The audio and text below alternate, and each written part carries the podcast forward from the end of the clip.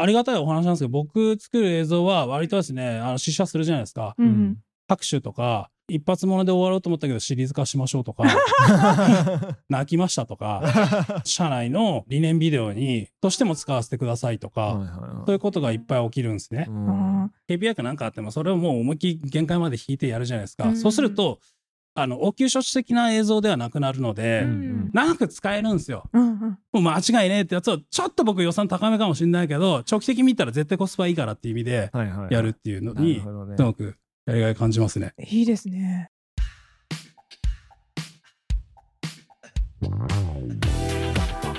皆さんこんにちは渡辺康介です斉藤美穂です。この番組は型にはまらず自分の才能と個性を生かしビジネスライフスタイルを謳歌している方をお呼びしその生き様に迫る番組です。よろしくお願いします。お願いします。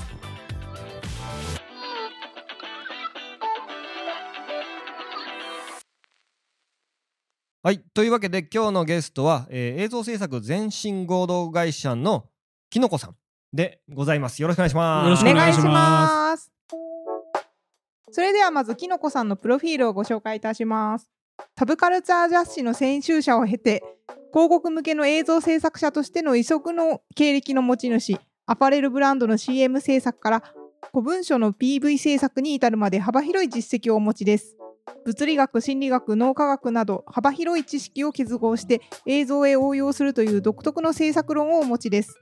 現在は映像制作全身合同会社でクリエイティブディレクターとしてご活躍されています。すいません、ちょっとカミカミで。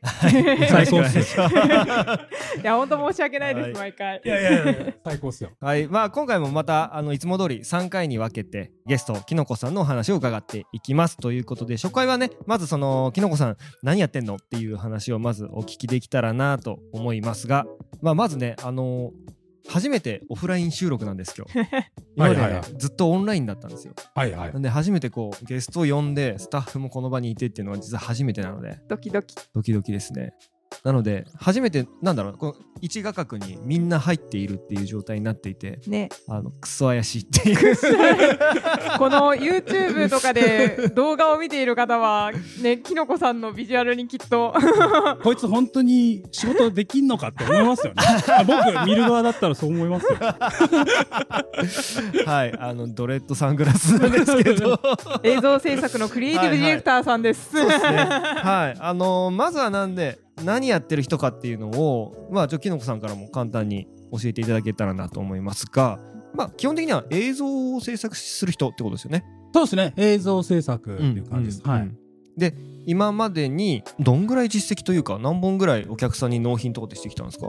多分相当言ってますよ。年間で100本以上作ってたりするのあでー、結構これすごいんですよ。あ、もうもちろんみんなで手分けしてデザイナーさんとか、そういうので手分けしてやるんですけど、はい。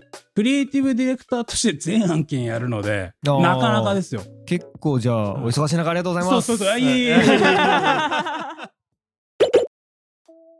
あじゃあ映像制作のお仕事の内容とかももう少し聞いていきますか？そうですね。あのプロフィールの中でも紹介した通り、はい映像の中に例えば心理学だったり行動経済学だったりっていうものを結構入れ込んでいっているっていうようなことが書いてあって、はいうん、それってなんか具体的にどういうことなのかなと。他の映像制作さんとどう違うのかみたいなところをねぜひ聞きたいですよね。はい。まあいろんな面があるんですけど基本的にですよ例えば映像っていろいろんな映像あると思うんですけど、うん。まあ基本的にご飯食べるには、えー企業からこうオーダーを受けて、うんで、うん。まあ作るじゃないですか、うんうんうん。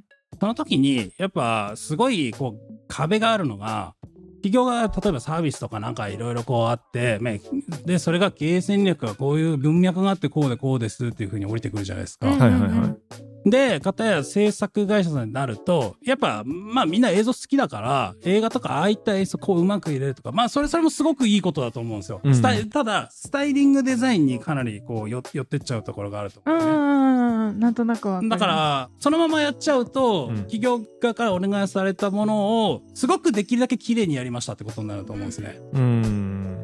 つまり、あの、売りたい製品があって、それのラッピングを頑張ってやりましたってことになると思うんですよ。それはそれですごくいいことだと思うんですけど、綺麗な映像もね、うんいいですよね。そうそうそう、んそれそれもいいと思うんですけど、ただそこからちょっと飛んじゃうので、やっぱその製品をさらにぼ僕なりにちゃんと視野なり視座なり調整して、うんちゃんと心に伝わるような状態まで、あの、きちっとやるっていう、まあ地獄なんですけどね、これ。本当に地獄なんですけど。じゃあよりなんか商品とかサービスを伝えるっていうことに特化している制作をしているっていう感じなんですかね。そうですね。きちんと価値ある形でそれを伝えるっていう状態です。へはい。価値を描出する会社だと思ってます。僕価値を、はい。映像はあくまで手段であって、やってることは価値を描出する。まあ、それはみんなやってると思うんですけど。そうですね。なんかそう、みんなその制作、映像の制作とかしてる人も、まあ何制作する人も、なるべくそこがをやろうと思ってみんなやってるとは思うんですけど、はい。でもなんか多分手法が違うんですかね。なんか多分やり方が違うのか、はい何なのかわからないんですけど、違うんだろうなっていうのは今のところ分かったんですけど。ああ、そうですね。全然違うんじゃないですか。その、例えば、映像を作るときに、あのー例えばどんだけ映画見てますかとかそういうのもあるんですけど、うん。あんま映像知らないんですよね、僕。そうなんですね それなりに見てますけども、ちろん。はいはいそうそうそうそう。それなりに見てるけど、だだけど僕何やってるかっていうと、はい。映像じゃなくて、例えば、精神医学で、こんなような視覚的な治療法がありますよ。はいそれを映像に転用したりとか。えっと、ゲームで、ゲームっていうのは今度、没頭レベルが上手じゃないですか。そうですね。すごい自分だと思ってやりきるじゃないですか。で、あれを抽象度上げて、ジジャンプできる人映像にこう、落とすとか。うんうんうんうんあ、じゃあ違う分野から結構、そのそうそうそうそうそう。全然違うものから持ち込んでってるんで。で、全然違うものから持ち込むと、こんな方法論があるよってすごいわかりやすく説明できつつ、真似できないっすよね。確かに。だってそのこと自体はできるけど、うん真似できないじゃないですか。うんうんうんうん。あの、勉強と一緒で、テストの答え書くための、あの、はこうできるよって言って、取れるけど、応用できないっすよね。そうですね。難しいと思います。1たす1は2って言えよって言われたら2って言えるしうんおおむね問題ないけど何をもって1って定義してるんですかとか そういうことをと完璧に説明してくださいとかってなると難しいっすよね。だか確かに。確あーら僕はそっちに面白みを感じるんでだから人から見たら行かれてるでしょ。そう ですね。変態的ですね結構その動画作っても、はい。こういう商品の動画作りますってなってもなんかこう商品の使いやすさをアピールしましょうとか、はい。なんかそそのレベルっすよね。とかちょっとおしゃれに見えるようにしてくださいとか、はい。ここに刺さるようなターゲットが共感できるような映像にしてくださいぐらいなのかなと思っているんですけど、はい。なんかそれをなんか超えた何かっていうのをなんか僕話ですごい感じてて、はいはいはい、うん、まあ医学からっていうところそうそうなんかそそこら辺になんか多分普通の映像の制作の会社の人っていうのは例えばこういうのが最近流行ってるとか海外でこういうのが流行ってるとか、うんあとこの映像手法がねとかね。あそうそうなんかこれがが定石みたいなのあると思うんだけど多分それ飛び越えて違うところから持ってくるからなんかすごい面白い印象的というかなんかね何個か僕も見たんですけどこう見れるというか最後まで見れるんですよ。この YouTube 途中でみんな切る時代で、うんうん。なんかずっとボーって見ちゃうみたいな。なんかそれがまずすごいと思った。そうですね、うん。聞いてる方もぜひあの概要欄に URL とかきっと貼られると思うので、ぜひ見ていただきたいんですけど。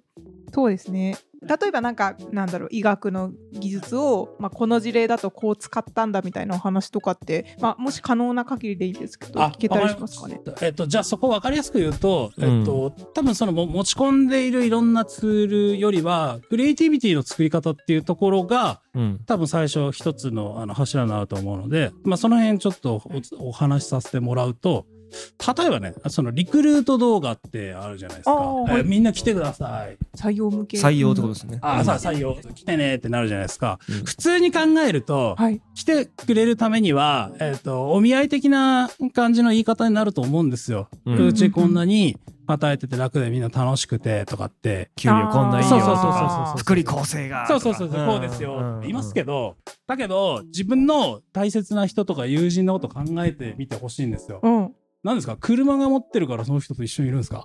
それとも、え、なんかお金持ってるからいるんですか？そうじゃないっすよね。最高だからじゃないですか。うんそう。多分、見ようと思えば悪いところっていっぱいあるんだろうけど、いいところが最高にあって、熱狂できるからいると思うんですね。ううんん僕は企業と人の関係もそうあった方が絶対いいだろうなっていうふうに思うと、その人が来ればいいわけではない、ないんですよね、やっぱ。だから、その、求人で人を呼んでくださいっていうのが、まあ、基本的に KPI だとするんですけど、KPI は KPI で最終的にクリアするんですけど、うん仕方しなきゃダメなんですよ。聞いて。や、でも来ればいいわけじゃないっしょっていう。要はここ量的な話ですよね。はいはいはいはいうん、でも、あの、クオリティっていうのは質と量が掛け算になって、そうですね質量の話なので、その質のところをどれだけ奥深くからいけるかっていう話になってくるんですね。うううなるほどそう。そうで、そうなってくると、はい。じゃあ、いい人が来てほしいよねって話になるわけですよ。まあそうですね千人嫌な人来てもしょうがないそうそうそう。選別するのに時間かかっちゃうじゃないですか。うんそうそうそうそううんいい人が来てほしいと。うんで、さらに、えー学生の皆さんが聞いて、みんなやる気ある状態で、マックスでこう来ちゃうじゃないですか。うん一応、形は。うんうんだからその時の選別も難しいと思うんで、そうですね。はい。超マジでやりたい人は来てくれと。うんうん。うん、そうじゃない人来なくていいよっていうのを。実は案に伝わるような状態を作るんですよ。ちょ、ちょっと怖い言い方かもしれないけど、でも全力で働いてる人たちが、を見たら、あ、俺ここじゃないなってなると思うんですね。うんうんうんうんうん。うんで、そしたら、その人が全力でやれるのなんだろうって考えるきっかけにもなると思うから、みたいなところでやっていくんですよ。ミスマッチをねやっぱ減らすためにもねどれぐらいのこう頑張り度がこの会社には必要なのかとかね、そうそうそうそうそう。事前に分かった方が確かに学生にも優しい。うんで、今のでお気づきかもしれないですけど、だから、あの、求人してくださいって言うんですけど、実はめちゃめちゃ逆に思える、うん。えっと、面接をしてるんですよ。わあ。来てください、来てくださいっていうよりは、あ、これ心理学でもあるんですけど、うん来ないでねとか見せないでねとかってやった方が、あの、意外と人来るっていう逆にそうそうそう気になるみたいなそういうのもあるじゃないですか。あるあるある。そういうのも、あの、自然と中に入れていくっていうような状態なんですよ。ああ。たただ、今、クリエイティブのちょっと話してるんで言うけど、アカデミックも含めて、それただフォーマットに当てはめるだけでは価値は出ないんですよ。絶対出ないです面白い。絶対出ないです。テンプレみたいなのないんだないっすね。それはあくまで道具であって、結果として使うものであって、やっぱその価値っていうのは絶対数値化不可能なんですよ。うん数値化できた時点で、あの、価値ないと思った方がいいですよ。本当に。わはあめっちゃ。どうしようでもなんかクリエイ人間としてはすごく嬉しいああ話です。そそうだねうそう思います私い。も。そうそうそうそう。だから今、ちょ、ちょっと話ずれるけど、その、はいでデータが重要だ、データが重要だっていうけど、うんあれは、一番建設的な妥協案として数値を、うんえっと、きっかけにするってわかだけですね。るわかる。データ参考にしかないですよね。そうそうそうそうそうそう。うんあと出た結果であってはい、なんかそれを踏襲して何かをするものじゃないと私は思ってるんですけはいど。目標とかゴールにするようなもんじゃないって感じそうですねそうそうそうそうあの、な、な、第一原因ではない感じですね。結果として僕らが観測できた定量化が数字だっていうのが、まあ一番マシなんじゃないっていう状態。うん面白いえでも経営者としては、うん。数字ってなんか頼りにするものなんじゃないですか？まあ一番わかりやすいし不安にもしてなるし 安心させてくれるもんでもある。ねあこんだけ今月売り上げあるわとかこんだけキャッシュあるからまあ大丈夫だみたいなのはあるよね。ありますよね。でもまあそれはそれで大事なことですもんね。まあそうね。うん。キャッシュなくなったら死ぬもん。そうキャッシュなくなったら死ぬもん。銀行口座の数字だけはちゃんとチェックしとかなきゃいけない そうだね。面白い。うんそこで、まあ、7融通聞かねえなじゃねえよみたいな。そうね。そこじゃねえだろみたそうねいなそうそうそう7言来月の支払いどないすんねんみたいな。そうですよね。もう7でもいいから払うわみたいな感じになりますよね。まあ、もちろんもちろん、そそういう数字の時は、あの、確実にこれができるぞっていうための階段として使うんですよ。うん。たただ僕らの目的は、ジャンプするために、あの、目的を絶対外さない。その代わり、そこをジャンプするための階段なのか、うんうん。あの、じゃあジャンプ台なのかっていうのは、そういうふうに最大限、うん。使うっていう感じですね。そうで。すよね。だから今の数字をもうちょっと表現上の話でお伝えすると、例えば、えーこの製品を、うん。えー買ったユーザーの方の感想を聞きましたってなった時に、うん。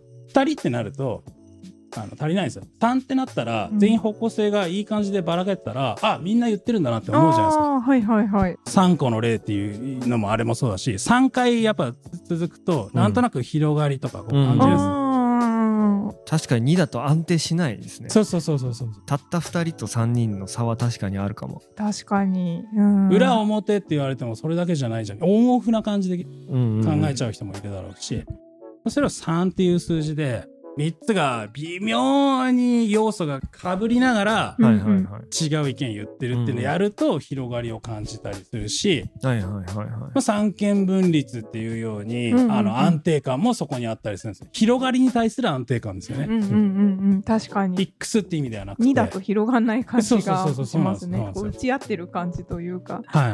はあクリエイティブで考える数字って面白いですね。そうですね。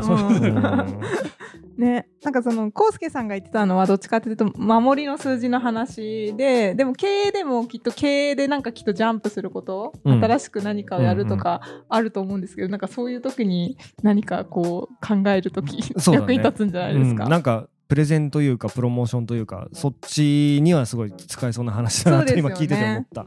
あまあ、数字も使いどころですよねそういう意味では。で。も実際そのきのこさんのそのリクルートの動画ってめちゃめちゃ結果出たんですよね。あすごい出ますよ。もうな何十倍レベルで変わりますなんか実績出していいんだったらあ、はい、ぜひぜひ教えてください。えー こんな怪しいなりでいいの？だいぶ怪しい。う んまああのえ ANA さんだったりとか、はいはいはいあとはまあ地方の会社とかでもあるんですよ、うんうん。ご五星さんかな。あそうそうはい。そういうのもあるしまあいろいろありますね。で全部劇的な効果をもたらします、ANA さんのあの、はい。採用人数どんぐらい増えたんでしたっけ？いやもう数数十倍レベルでですよね。数十倍。まあ、でもあのググラウンドサービスの方ですけどね、うん。あのもう人気のあるあの市駅長の方ではないんですけど、うん。まあ、そういう方だったらいくらでも入れますね、うん。まあそこに結構やりがい感じちゃうんですよ、うん結局何の仕事でも超マジでやると楽しいじゃないですか。楽しいですだから僕らね。は100%中毒だと思うんですよ。でその100%中毒だっていうことを別にどんな業界だろうとし死抜きで本気でやればそれ見出せるんでそこでそうみんなの思ってるこうでしょって思ってるものに対して考えが変わってコンセントレートできるっていうのはあの僕が望んでる世界なんで。すごい。じゃあお客さんとかすごい喜んまあもちろん数字が上がったっていうのもありますけど、なんかその質的なところとかもはい。喜んでいただけたりとかしたんですか？どうどうあそうですね。すごかったです。なんかあのありがたいお話なんですけど僕作る映像は割とですね、あの試写するじゃないですか。うん。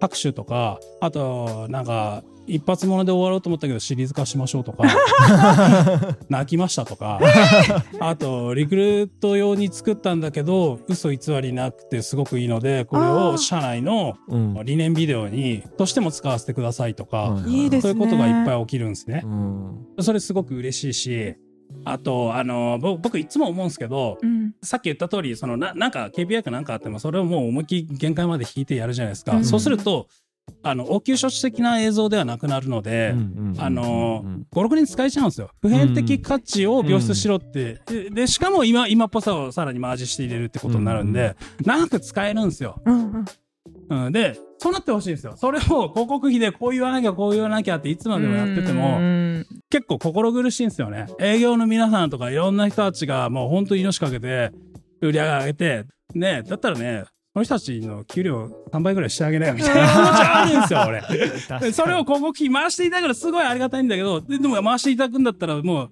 全身全霊で作るんで、うんもう間違いねえってやつをちょっと僕予算高めかもしれないけど、長期的に見たら絶対コスパいいからっていう意味でやるっていうのに、すごくやりがい感じますね。いいですね。そうですよね。なんかたまにパターン違いで3本作りましょうとか、なんかえそのパターンっていなんどんな効果の違いがあるのみたいな、なんかそういうね、はいはいあの制作さんもいるじゃないですか。はいはいはい。そうじゃなくて本当に筋の通ったものをはい一個作りましょうっていう、なんかそういう感じなんだろうなと今お話を聞いてて思いました。そうですね。で、それやんないと、人の好みに合わせて、映像を足したように全部全パターン作りましょうみたいになると思うんですね。うんまあ、ネットフリックスが近いことやってるかもしれないですけど、あれをもっともっと細かくしなきゃいけなくなりますよね。相手の趣味思考に合わせて。一人一人になっちゃいますねそうそうそう。でも、それってどこまで行っても単なる好みなんですよ。はいはい。好みじゃないですか。うわ、いいなって思う人って自分の好みを超える、つまり自分の想像を超えるわけじゃないですか。んそうですねだからやっぱその想像を超えたような何かが描かれて、で、その上で、うんまあ3つぐらい、おおむねこんな方向あるよねっていうのでパターン違いだったらいいんですよ。まあもちろんテクノロジー進んでいくんで、それ簡単になんか1000パターン作れますよとかなんのかもしれないですけど、うん。つうかな、なるにしても、その人間の心はどう思ってるんだってことの認識を、やっぱ僕らはアスリート的にやらない限り、うん。たむざむしい未来になると思うんで、それはもう何としても阻止ですよ。は退屈ですも。ん。そうですはい。ね。すごいなんか人間的な感じがしますね。なんかうんクリエイティブの話してる中で急になんか KPI みたいなビジネスの話がバンって入ってくるからなんかうん。混乱する、あわかる。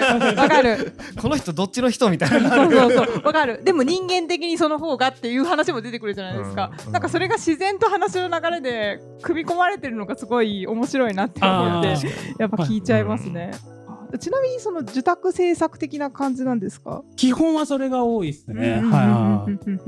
ちなみになんかそのご予算的なものとかって、まあ電池があるとは思うんですけどどれぐらいだったりするんですか、あもし言えなかったら言えないでいいんですけど。まあ大体僕やってるのは、はい。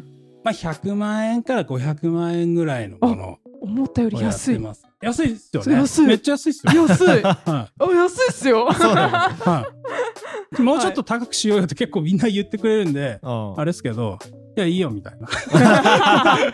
だってそれだけ筋の通った何年も使えるものをその値段だったら、はいまあや安いなと思っちゃいますそうですよね。確かに、いや、今、それもちょっと気にしてるんですけど、今はその、安くてとりあえず使えればっていうコンビニエントなものっていうのがあって、で、一方で、まあ本物のもの、うんキャンプ好きだったら分かると思うんですけど、やっぱいい道具って高いの買ってくてやっぱいいじゃないですか。うんうんうんなんですよ。だけど、物質だけでやっちゃうとそれすごいお金かかっちゃうんですけど、うん。さっきの働き方の話とも関わるんですけど、うんうん頭の中で何十案件もある中で、ずっと心の中でこういう考えだったら通るかな通るかなとかって、うん勝手に頭の中で考えてるんですよ。はいはいはいはいでそれをやんないとか価値も病出できないし、これをやるってことは何十案件も同時に実は進行してるってことじゃないですか。はいはいはいでそれができるっていうことになると、そこまでお金かからなくてもいけるなと思ってるんですよ。なるほどねはあ一案件としてあの着目したときに、例えば100万円安いなって思うけど、僕はそれを10案件同時にやってるんで1000万なんですよやなるほどばいなるほど。そうそうそう。